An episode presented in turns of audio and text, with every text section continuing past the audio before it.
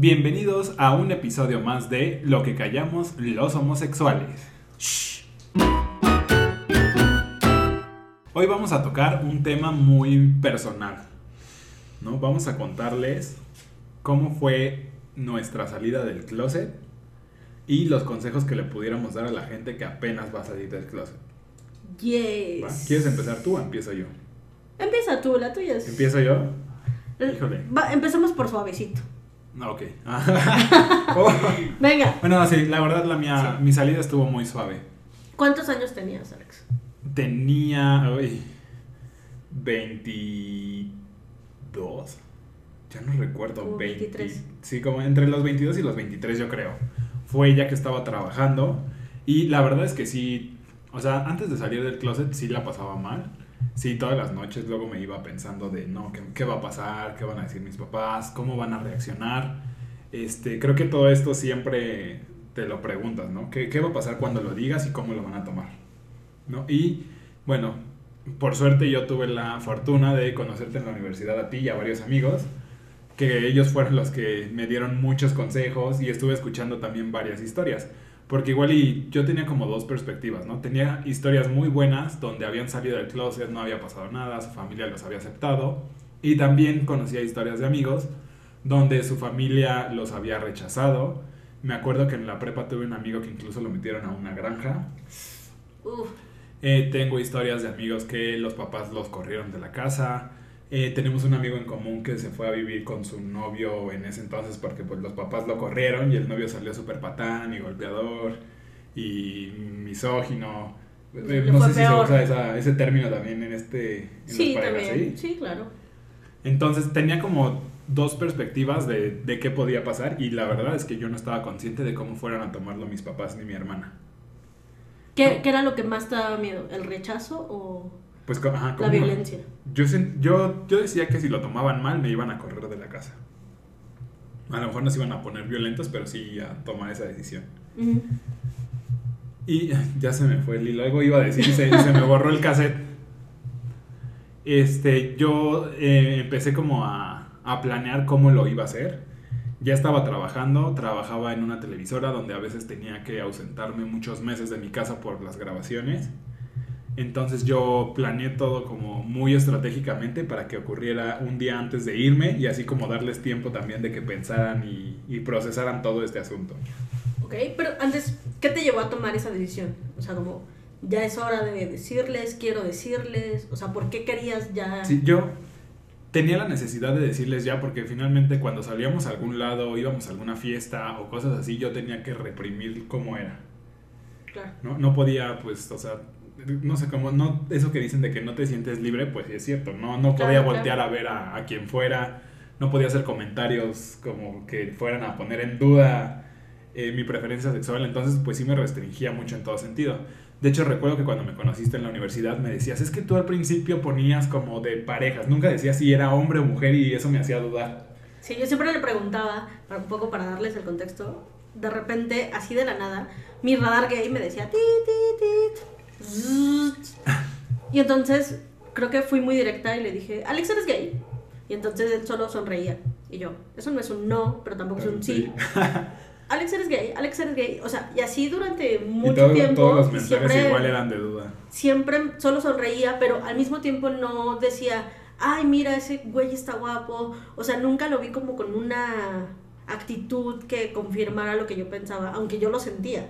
O sea, yo decía, sí, es, pero quiero que él se sienta con la confianza de decírmelo. Yo siempre fui muy abierta con él y le contaba todo, entonces busqué que él se sintiera en la, sí, en, en pleno y me dijera, sí, sí soy o no soy o, o soy bicicletero, que fue lo que pasó un poco. Mira, y justo este es mi primer consejo que les daría a los que apenas van a salir del closet. Yo creo que los amigos y los familiares son una muy buena fuente de apoyo. Siempre. Perdón. lo siento.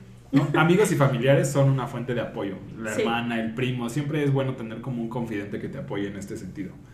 ¿no? Para que puedas tener con quién hablar, con quién expresarte y no explotar. Porque también tengo dos casos que la verdad sí son muy feos y me han sacado de onda. De amigos que tuvieron, o sea, pues se suicidaron por, por los problemas que traían. Y creo que precisamente el contar con gente que te apoye para salir y tomar este tema en tus manos es lo que puede llegar a evitar eso. Y de hecho, el, el suicidio es una de las, o sea, el suicidio de los homosexuales es una de las tasas más altas que hay. Y justamente es eso, creo que tocar este tema nos lleva al... Yo en algún momento lo pensé, ¿no? O sea, mm, fue hace muchos años, pero sí lo llegué a pensar porque justamente me sentía sola. O sea, me, me sucedió que cuando yo era adolescente y pasé como por este proceso de no sé si me gustan o no me gustan o estaba... Lo que nadie te explica es que pasas por un proceso de autoaceptación. Si no tienes ese proceso de autoaceptación, pues está del carajo, porque es muy difícil pues dar el salto por ese lado, ¿no? Y por otra parte, mmm, creo que es importante lo que decías, o sea, buscar a alguien que te escuche, que te comprenda, que te, te sientas acompañado. Y si buscas a alguien y reacciona mal, que fue también lo que me pasó a mí, que yo busqué en su momento a uno de mis tíos, porque pues, él, es gay, yo dije, ¿a quién recurro? Pues al tío gay, y resultó que el tío gay pues estaba en el desmadre y entonces pues, no me ayudó como, o no sentí yo ese apoyo, y pues dije, güey, o sea, nunca te voy a volver a pedir nada en la vida, cabrón, ¿no? Entonces, afortunadamente tuve una amiga a la que fue la primera que le dije, oye, es que creo que soy bi, creo que me gustan las niñas. Y hubo un silencio abismal en el teléfono, ¿no? Y yo dije, che, ya vale madre. Me va a odiar, me va, o sea, ya no va a querer ser mi amiga porque va a pensar mil cosas de mí. Y entonces me dice, güey, eso es lo más chingón que me has dicho, qué chido. Y esa confianza y esa seguridad que yo amé en ese momento fue como lo que me dio el impulso para dar un paso más adelante. Y te digo que es muy importante el contar con alguien para poder hablar de este tema, amigos o familiares, precisamente por el apoyo que te pueden dar. A lo mejor como dices, si hay alguien que lo tome a mal, intenta pues alejarte un poquito de esa persona y busca a alguien con quien de verdad te puedas abrir para pues hablar de, de este tema y pues que no llegues a esa, a esa situación de la que estábamos hablando. Pero a ver, no terminaste de contarme. Entonces, tú ya sentías la necesidad de querer decirle a tus papás porque querías sentirte libre, tomaste esta decisión, lo planeaste y el momento exacto, ¿cómo fue? Ah, te digo, ya había hablado con amigos, tenía sus historias de qué había pasado y también tenía un amigo con el que ya había platicado y que me dijo pues que él había pasado mal, pero ya vivía solo, era más grande que yo. Entonces también antes de decirle a mis papás, yo ya tenía como mi plan B en caso de que lo tomaran mal. No, ahora sí que yo, yo ya iba por algo seguro de que si pasaba, si pasaba algo bueno, pues qué maravilla. Y si pasaba algo malo, tenía un plan B. Que mi plan B era de regresar del viaje de trabajo. Y si pasaba, o sea, cualquier cosa, me podía ir a vivir a casa de este amigo. ¿No? Incluso lo hice adrede porque en ese viaje tan largo, pues yo ya llevaba mi maleta con ropa para un mes, mes y medio entonces sabía que si no podía regresar a mi casa, me podía llegar directo a la casa de mi amigo y ya tenía como un colchoncito de tiempo. Ok. Sí. ¿No? Entonces, bueno, eh, ya tenía mi plan B, llegó este momento, llegó el día del viaje y la verdad es que, o sea, reaccionaron de una manera que yo no esperaba. ¿A quién le eh, dijiste primero? ¿A tu mamá, tu hermana, tu papá? A, a mi mamá y a mi hermana. Curiosamente, yo ya había planeado todo para ese día y ese, ese mismo día mi papá tuvo que salir a arreglar unas cosas del coche y a él yo ya no se lo pude decir en persona. Ok. Pero sí se lo dije a mi mamá y a mi hermana antes de irnos de viaje. Bueno, antes de irme de viaje yo. ¿No? Entonces, la verdad sí, siento que ese momento es algo emotivo. Espero que sea así Música para de todos. violín aquí. Pero sí, le dije, le dije a mi hermana y se soltó a llorar, yo me solté a llorar. También le dije a mi mamá y mi mamá las mamás saben, ¿no? Entonces ella, sí, ella dijo, no, pues la verdad es que sí, yo ya lo sabía porque me hablabas mucho a veces de ciertos amigos y pues yo, o sea, sabía que no era como lo, lo de costumbre. okay. ¿No? Entonces la verdad es que lo tomaron muy bien, yo me fui de viaje muy tranquilo, ¿no? Igual y también este, estos 30 días que no los vi les ayudó como, pues para asimilarlo y que todos lo procesaran, ¿no? Mi mamá le dijo directamente a mi papá, y pues ya, realmente esa fue mi salida, no reaccionaron como esperaba. O sea, sí lo tomaron bien, yo ya tenía mi plan. ¿Tu papá B. te dijo algo después? No, ¿sabes? A mi papá, aunque no, o sea, no le pesa el que yo sea gay, no es un tema que le guste tocar mucho. Ok. Sí, como más O sea, de... lo- lo acepta, Lo pero sé, no- pero no me cuentes. Ajá, mejor. Ya. Sí, entre menos sepa, mejor. Y por ejemplo, con mi mamá y con mi hermana, eh, más o menos todo lo contrario, porque ya con mi hermana sí a veces es de, ay, mira, está bien guapo. ¿No? O me ha pasado mucho que voy al súper con mi mamá y soy, soy pésimo para darme cuenta cuando alguien se me queda viendo. Y mi mamá muchas veces me dice, ah, ya viste, mira, pasó y se te quedó viendo. No, Eso, pa- o- eso pasa con las mamás. O luego me dice, mira, yo quiero así uno, uno así para yerno, ¿no? Que aparte mi mamá tiene como gustos de, de gay de revista, así con ropa, ropa fina y todo Sí. cool, y a mí me gustan como pandrosos de Coyoacán, los tatuajes, perforaciones, todo eso. Ok. y, bueno, ya gust- gustos El chacal. el chacal. A mí me gusta el chacal. Ok, pues no, mi historia no fue así. Eh, o sea, creo que eso es como en el mejor de los casos, que, que salgas del closet y te acepten y te abracen y lloren y todo sea bonito. La mía no fue así. La mía, yo no salí porque quisiera, sino me sacaron. Creo que apenas estaba entrando al closet cuando me dijeron, ah, mira, eh, mi mamá pues, siempre fue como muy conservadora, era muy cuadrada, o sea, muy... Era una mujer muy diferente a la que es ahora y pues leía mis diarios, ¿no? Entonces ahí se enteró como de, ay, besó una niña, ay. Yo también que pues escribía todo, todo lo que me pasaba como adolescente, eso fue una. Dos, me cachó. Eh, O, sea, fue- fueron varios puntos, Fueron varios lo- puntos. antes de que te dijera... antes de que me enfrentara, sí, me confrontó y me dijo tal cual, ¿te gustan los niños o las niñas? Y entonces yo pasaba por este proceso de autoaceptación que nadie te dice que tienes que pasar y yo no sabía. Yo decía, es que me gustan los niños y también me gustan las niñas. Entonces yo estaba tan confundida, tenía tantas ideas en mi cabeza, eh, tenía tantos sentimientos encontrados, estaba justo en la adolescencia pasaba por tantos cambios en mi vida y en mi cuerpo y, en mi cabeza y en la escuela y todo, que fue justo cuando pues esta idea de, o sea, me acerco a, a una persona pues de confianza, que en este caso les decía que era mi tío, yo dije, bueno, él es gay, él puede orientarme, él puede decirme si está bien o no está bien, o me acerco a amigos, o sea, ¿sabes? Pasan muchas cosas en tu cabeza que a lo mejor te cierran el mundo y, y piensas en el suicidio, sí lo piensas. Y entonces en mi cabeza era como de, pues es una opción, no, porque mi mamá jamás lo va a aceptar. O sea, y aparte, pues mi papá viniendo como de un pueblo cerrado, las mujeres tienen que tener el cabello largo. Mi papá es el hombre más lindo del mundo. Pero pues yo tenía esa idea de no mames, o sea, jamás lo va a aceptar. O sea, en mi casa jamás lo van a aceptar, jamás voy a poder ser libre, jamás voy a, o sea, no sé ni qué quiero ser en primera, porque era pues yo una adolescente. Entonces me, me confronta, yo le digo que, que, pues sí, que me gustan los niños y que me gustan las niñas, y ella se empeñó como, de, no, defínete, defínete qué eres. Y yo, no sé, no sé qué soy, ¿sabes? Es como esto. Y pues obviamente pasa por un proceso de, pues de luto, por así decirlo. O sea, porque los papás cuando nacen sus hijos le construyen una vida. Eso lo aprendí muchos años después. Eh, fui a terapia. Creo que eso es algo que le recomiendo a todo el mundo. No tiene nada de malo ir a terapia. Donde, pues, dude, o sea, mi mamá tenía muchas ideas de a lo mejor algún hombre te hizo daño, a lo mejor te violaron, a lo mejor te hicieron, o sea, que hice mal. Y todos esos planes de vida que, que ella se construyó para mí, de algún día se va a casar, algún día va a tener hijos, algún día, o sea, pues se le vinieron abajo de la noche a la mañana. Porque los papás se preparan para lo peor. Los papás se preparan para que sus hijos sean drogadictos, para que sean mujeriegos, para que sean este, alcohólicos, pero ningún, ningún papá se prepara para que sus hijos salgan homosexuales. Ninguno. Bueno, tal vez ahora ya los que son papás eh, homosexuales se preparen para ese escenario. Pero pues ninguna pareja heterosexual se prepara para eso.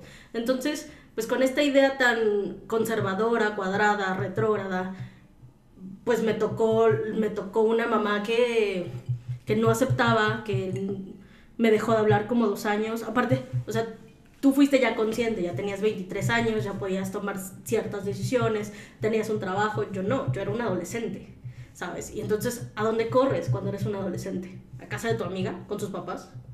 A, mi hermana pues recién estaba como, como tenía, empezando una vida, con un matrimonio, entonces yo decía, puta, ¿dónde corro? Y cuando corres con un familiar que tú piensas que te va a apoyar, te da la espalda, o sea, yo lo vi como, ¿saben?, el escenario más negro y si alguno de ustedes está justo en ese escenario o recientemente pasó por ese escenario, pues no están solos, no son a los únicos que les ha pasado.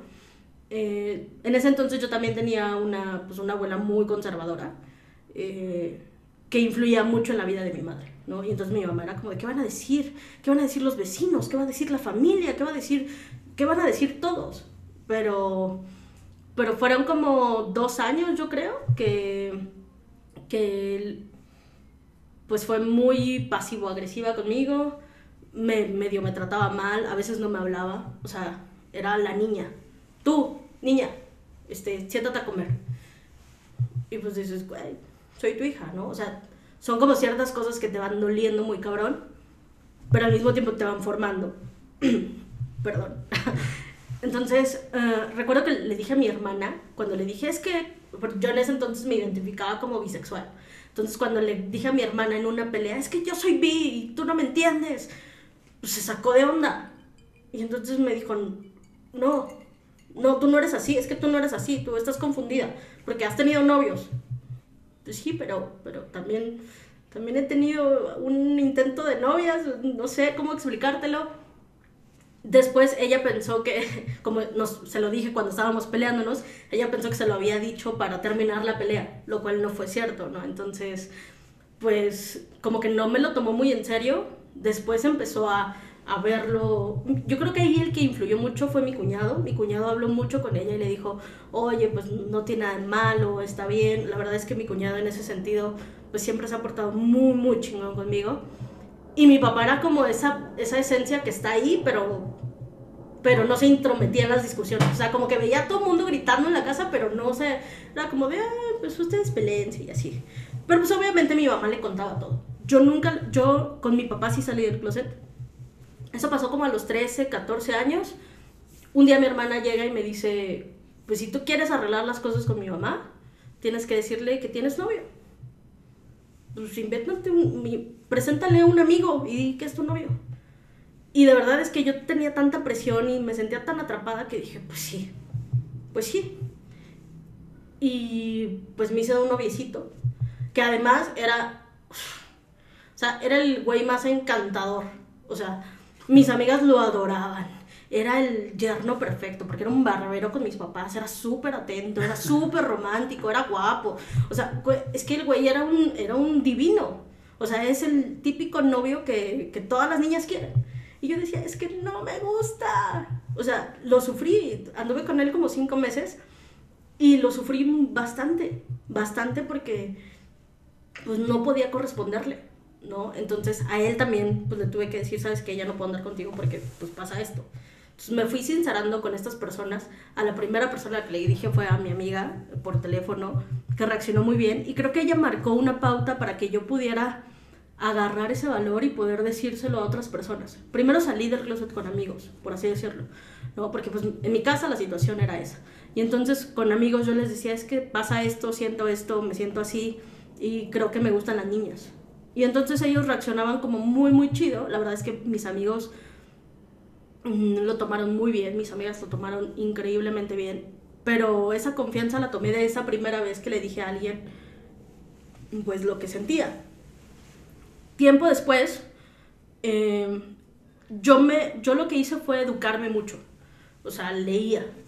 Quería saber qué era lo que me pasaba, quería entenderme, me cuestioné muchas cosas, me cuestioné mi religión, me cuestioné mis creencias, me cuestioné mi vida social, mi cultura, me cuestioné todo. Y también creo que me pasó lo que le pasa a mucha gente gay, que se quiere adentrar al mundo gay cuando, ya sabes, usas las pulseras y los collares y quieres que todo el mundo sepa que eres gay, pero al mismo tiempo no lo gritas. Tú pasaste también por esa etapa. Sí, creo que, creo que había sido con que, esa etapa. Sí, sí, todo, la bandera gay, no sé qué. Y me empecé como a adentrar mucho un poco a la cultura empecé a exponer a mi mamá estos aspectos porque también traía esta idea de que eran, eran personas pervertidas y traía muchas ideas raras en la cabeza. Así que un día ya, eso fue pues prepa, prácticamente toda la prepa. Me empezó a volver a hablar, a tratar como, como una persona decente, como que empezó a asimilarlo, porque pues veía que yo era muy infeliz. O sea, yo dejé de ser yo porque pues no podía ser yo. Entonces yo era muy, muy infeliz.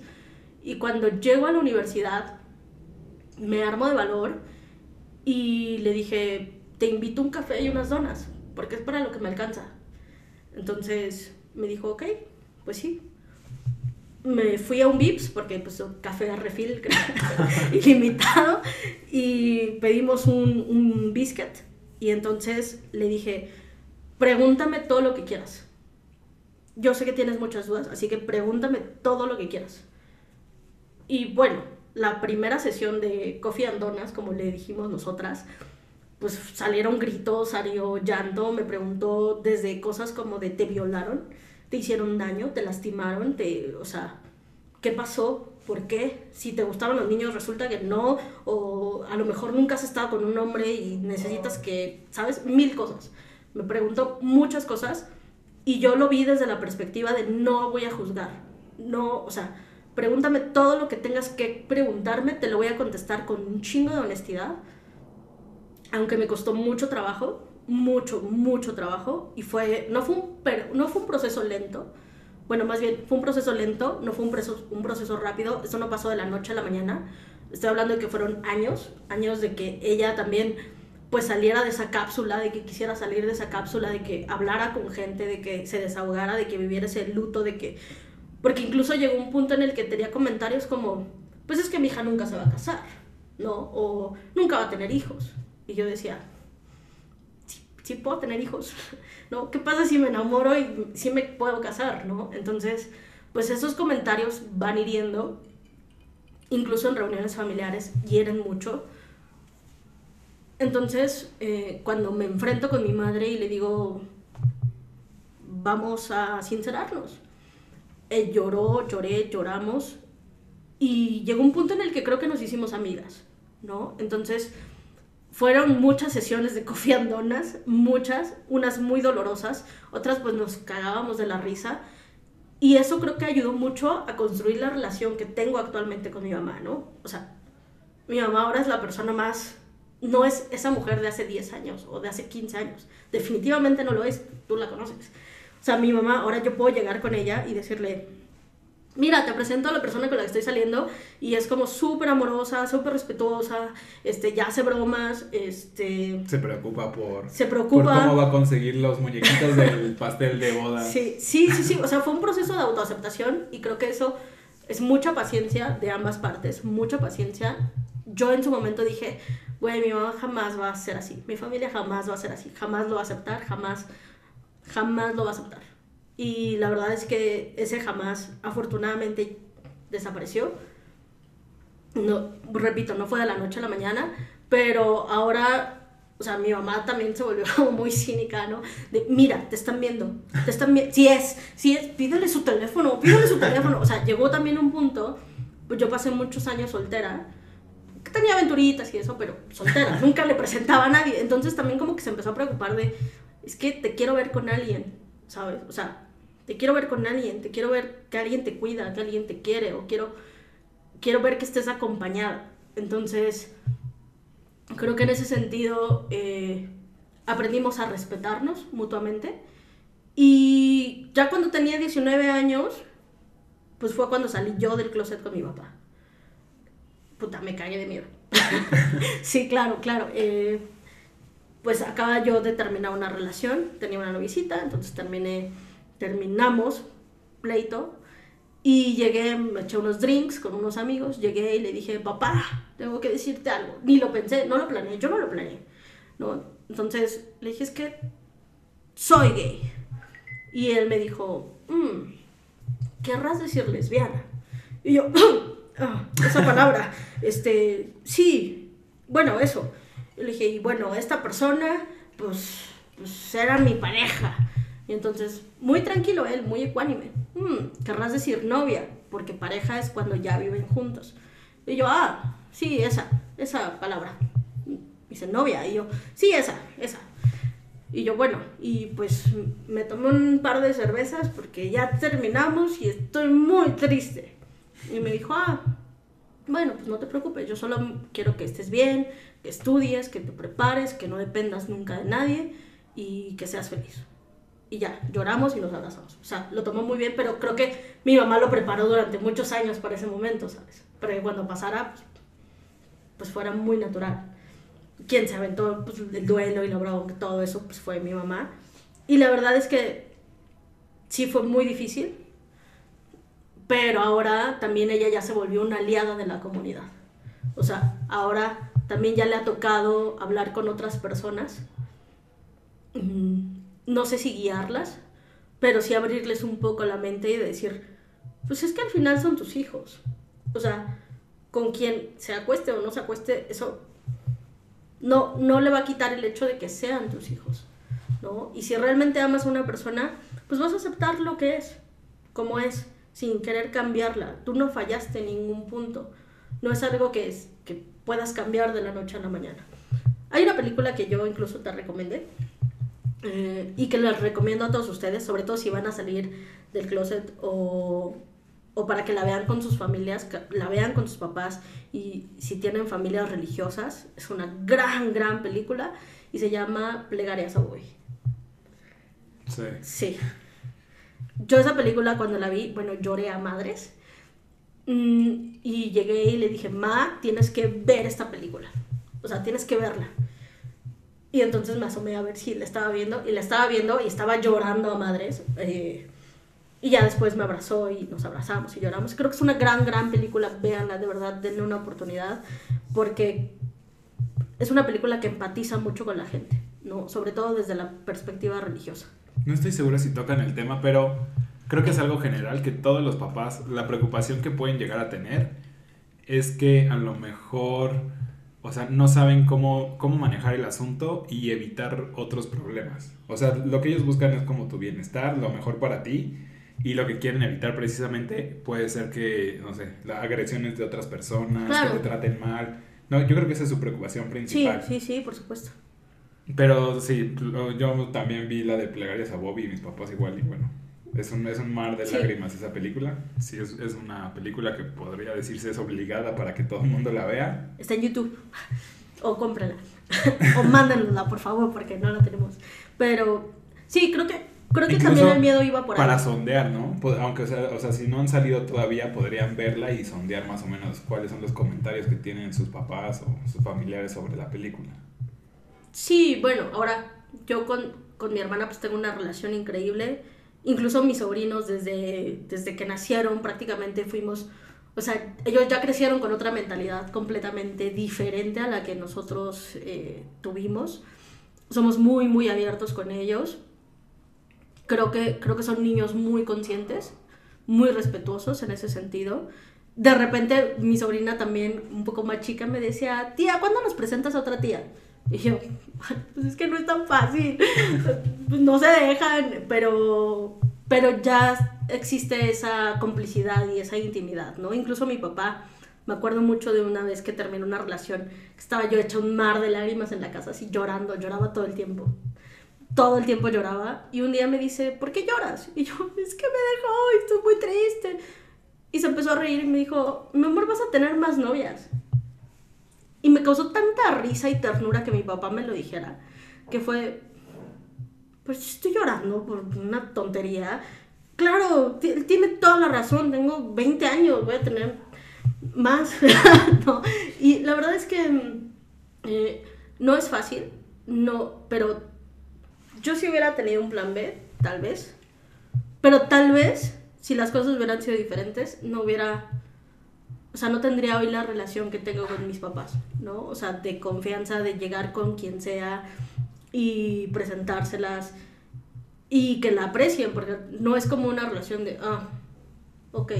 No, fue un proceso, no fue de la noche a la mañana, no fue fácil fue mucha paciencia, creo que mucha valentía de ambas partes, sin juzgarnos. O sea, resuélvanles las dudas a sus papás, a sus hermanos o a sus abuelas, con quienes vivan, resuelvan sus dudas. Ellos en el fondo lo saben, ¿no? Pero... Lo presienten. Sí, lo presienten. hay familias más difíciles, hay familias, o sea, creo que la familia pesa, hay familias que pesan más.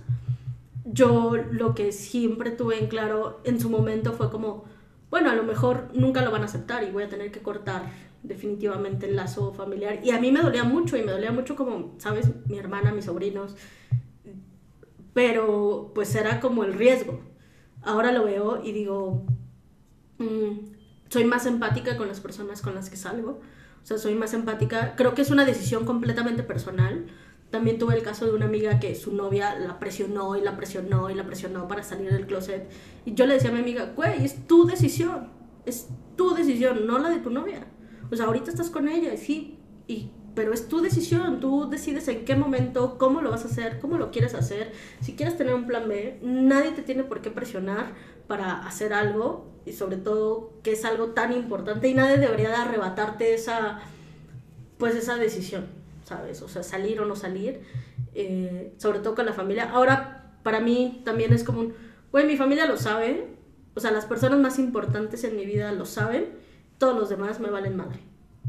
No, sí, definitivamente vives mucho más libre, respiras, o sea, te quitas un peso de encima muy cabrón, pero pero no es fácil. O sea, puedes caer en blandito, pero puede que no caigas en blandito y te vas a llevar unos madrazos. Y ahora, después de años, con ese tío al que busqué, pues nos reencontramos, ahora nos llevamos muy, muy bien, es una persona a la que admiro y quiero muchísimo. Y también en su momento le dije, me rompiste el corazón, ¿no? O sea, yo te necesité. No estuviste. Y bueno, creo que la lección que me dejó eso fue como, al menos yo ahora como tía, digo, si algún día mis sobrinos me necesitan, espero que recurran a mí y quiero ser esa persona de apoyo para ellos, sea el caso que sea, ¿no? Porque creo que a veces, incluso como comunidad, somos muy, pues, difíciles también y poco empáticos con otras personas. Entonces, em, pues nada, sean, sean valientes si van a hacerlo y no están solos. De verdad que no están solos, no son los primeros, no van a ser los únicos, no están solos, de verdad, no están solos y antes de pensar en hacer cualquier cosa, por favor, busquen a alguien, escríbanos, vamos a estar aquí para escucharlos, de verdad. Salud. Creo que nunca había escuchado tu historia de cómo saliste del closet. Mira, estuve muy calladito y Sí, digo, conocen a mi mamá, todos mis amigos ahora conocen a mi mamá y a mis papás. nada que, nada, que, ver, o sea, son súper abiertos, son así, traen una bandera envuelta. Sí, sí, de hecho me acuerdo que la última vez que fuimos a la marcha, tu mamá incluso hasta compró pants especiales para que fueran ese día. Sí, sí, sí, sí, sí. Sí, pero mira, bueno, fue un caso que igual tomó su proceso y al final lo bueno es que lo aceptaron sí hay casos que puedes conocer o que conocemos que no, quizás no han terminado bien. Pero, o sea, sí, creo que el consejo más importante que podríamos dar en esto es eso, contar siempre con alguien. ¿No? Amigos, familiares. Si, si encuentras a alguien y no, no te puede dar como ese apoyo, o sea, no te aferres ni te desilusiones ni te deprimas, busca a alguien más que pueda apoyarte. Siempre, siempre hay alguien más. no, incluso, o sea, puede ser que ni siquiera sea un amigo o un familiar. A veces eh, es más fácil abrirse con, con desconocidos, puedes ir a, lo mejor a una... Hay asociaciones. Ajá, escribirle a alguien... Yo creo que si, si alguien le escribe sus problemas, no sé, a una figura pública que sea abiertamente gay, seguramente yo creo que Chansey le contesta. Sí, sí, sí. Porque es algo que pues todavía muchos pasan, muchos viven a lo mejor ahorita las nuevas generaciones ya no, no son tan obligadas como para salir del closet, ya lo ven de otra forma, ¿no? Y pues sí, ahora sí que me, me dejaste sorprendido con tu historia. Pues nada, o sea, cuéntanos también sus historias, si creen que...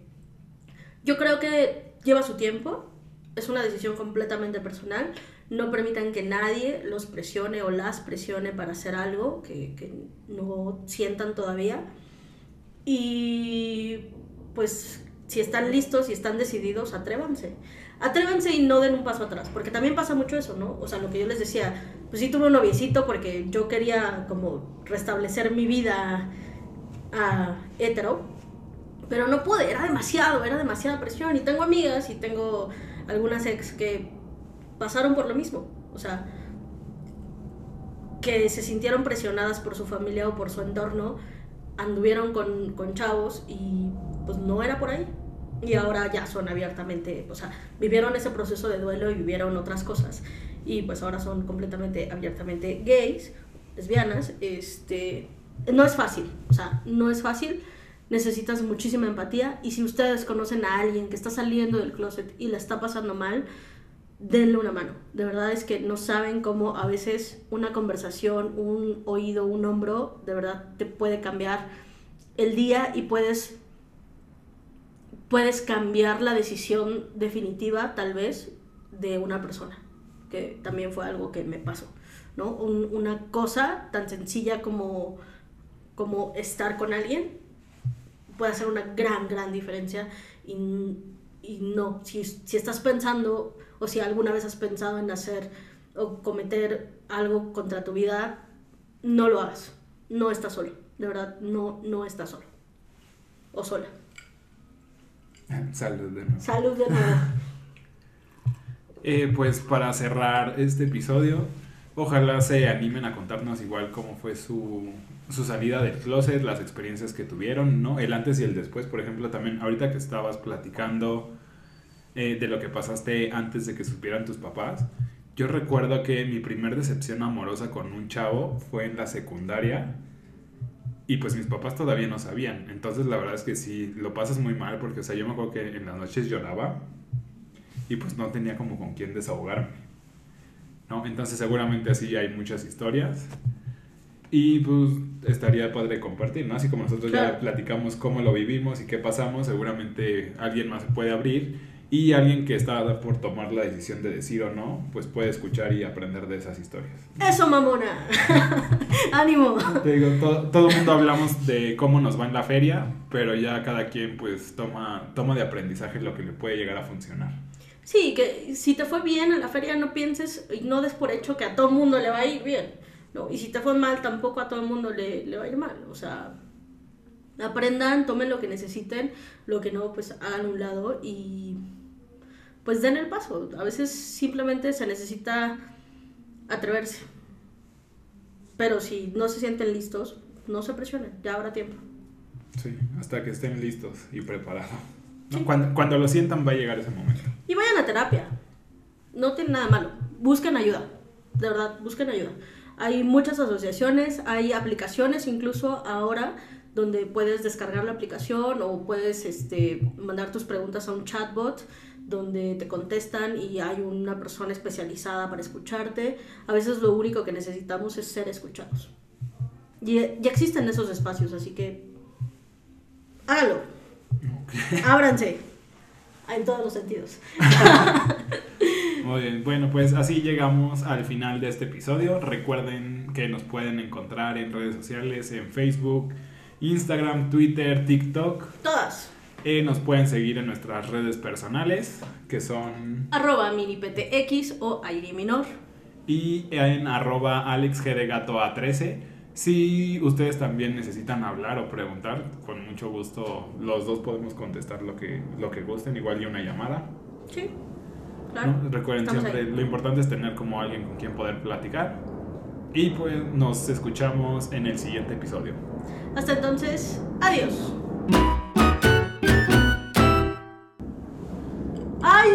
En serio. Ya sé, se me, se me cortó la voz. Volté dos veces a verte y yo así con la lágrima de no llores.